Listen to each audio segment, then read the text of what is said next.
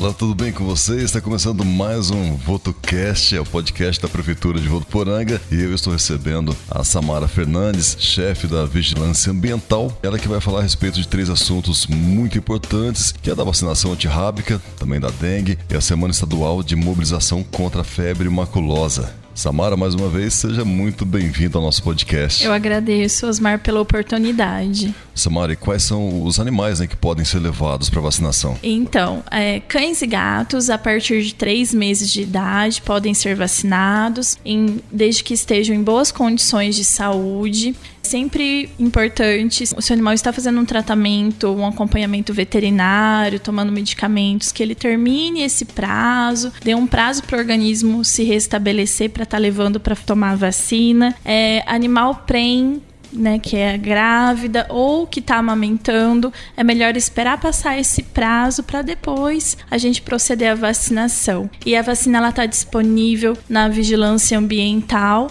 na rotina, então durante todo o ano, de segunda a sexta, das 8 até as 16 horas. Então tem essa possibilidade de estar tá vacinando durante todo o ano o animal. A gente sempre fala que a vacinação ela é muito importante e é importante que o tutor se conscientize dessa, da importância dessa vacina e procure. Então é uma vacinação que é uma vez por ano. É, a vigilância ambiental fica na Avenida Doutor Augusto Aparecido Arroio Marque, número 42 2221, depois que a gente passa o pontilhão que vai para o bairro do Pacaembu, do lado de um posto de combustíveis.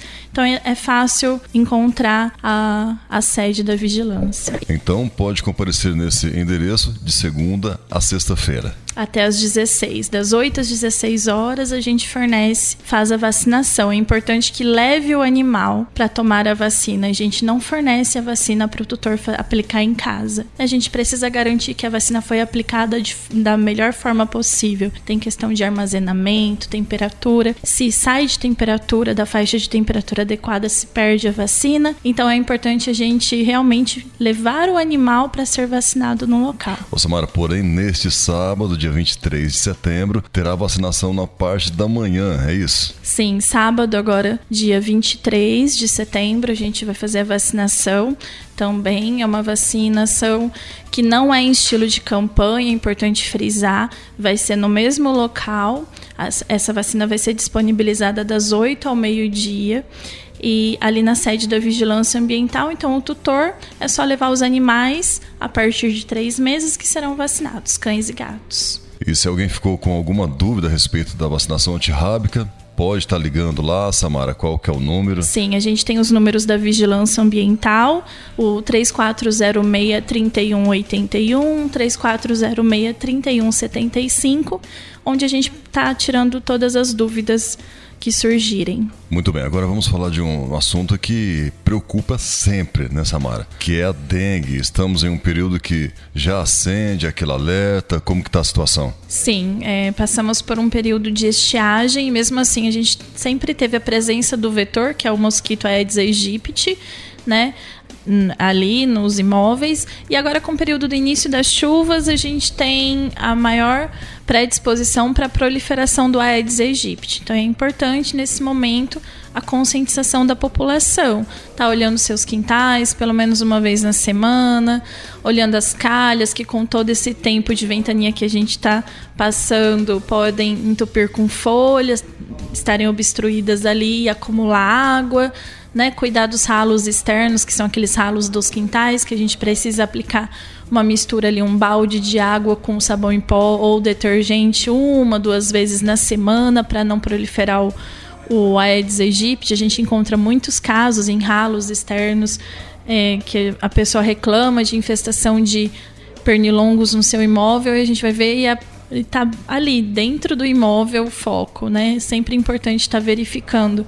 É, a vasilhinha de bebedouro dos animais, né? Então aquela que a gente coloca água todos os dias e às vezes só repõe a água e não lava, é importante estar tá lavando pelo menos ali umas duas vezes na semana, pega uma esponjinha, água e sabão e lava essa vasilha para retirar os ovinhos que o, o mosquito Aedes aegypti coloca ali na parede do, do bebedouro e fica aderido, se a gente só coloca água, ele não sai, ele fica proliferando ali e nascem os mosquitos. Então, alguns cuidados que são básicos, mas que às vezes a pessoa se desatenta e acaba tendo a proliferação do vetor dentro do seu próprio imóvel.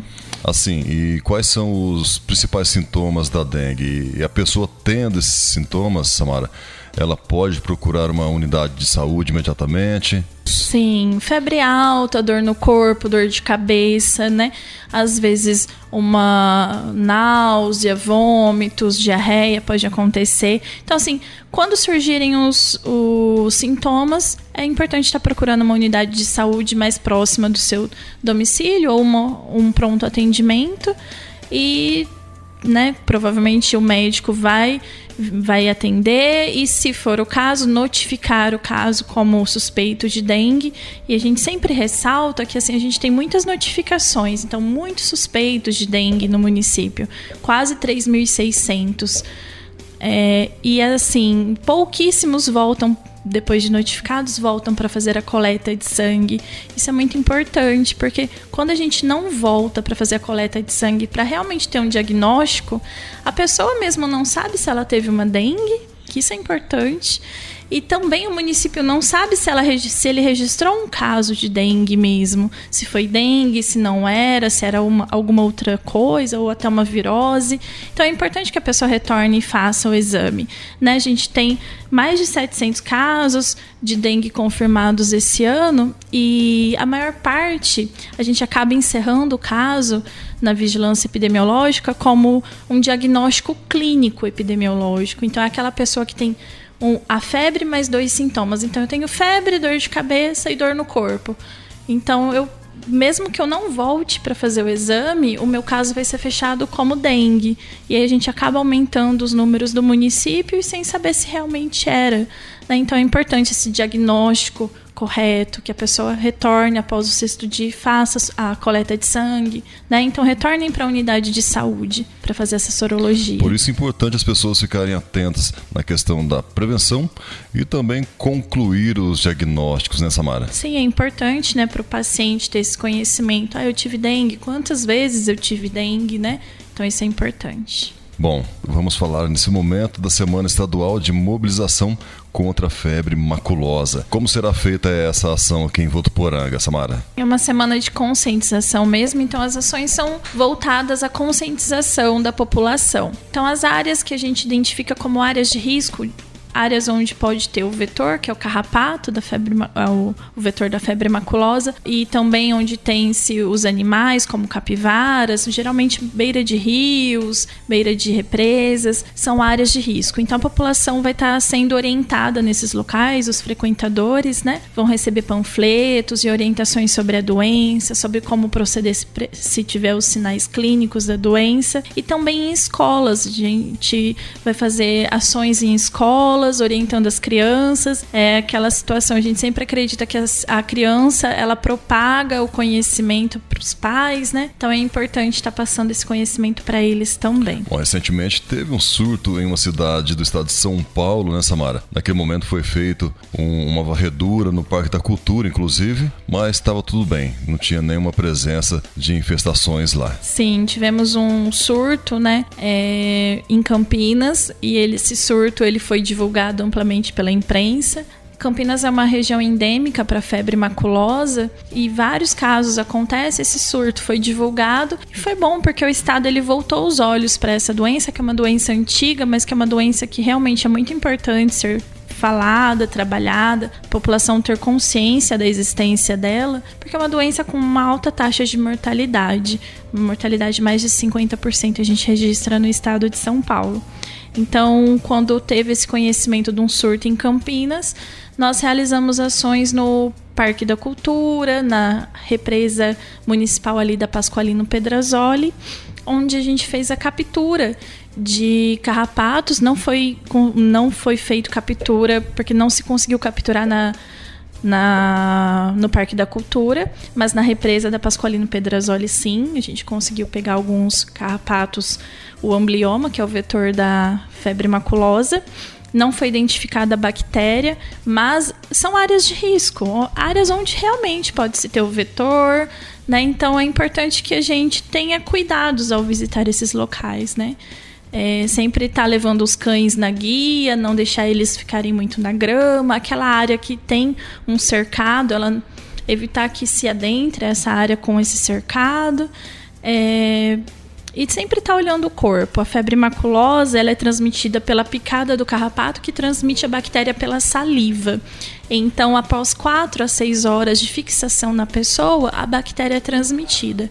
Se a gente conseguir retirar esse carrapato antes desse período, diminui a, o risco de estar de tá contraindo a doença. Então, são coisas pequenas que acabam ajudando. E sempre eu sempre falo que quando a gente frequenta um local de risco e depois de 2 a 14 dias tem algum sintoma clínico da doença, que são sintomas inespecíficos também, febre, dor no corpo, dor de cabeça, manchas avermelhadas pelo corpo, então que procure uma unidade de saúde se tiver esses sintomas e informe para o profissional de saúde que realmente entrou em uma área de risco, que pode ter pego um carrapato, que muitas vezes a gente pega e não consegue identificar, que ele sobe e desce depois. Então, para a pessoa estar tá sendo notificada adequadamente, está fazendo o tratamento certinho, conforme as orientações do profissional de saúde. É isso daí, assim como na questão da dengue, raiva em animais é trabalhar sempre na prevenção, né? Sim, sempre trabalhando na prevenção. Lembrando que as capivaras não são as vilãs, as capivaras não transmitem a doença, o que transmite a doença é o vetor.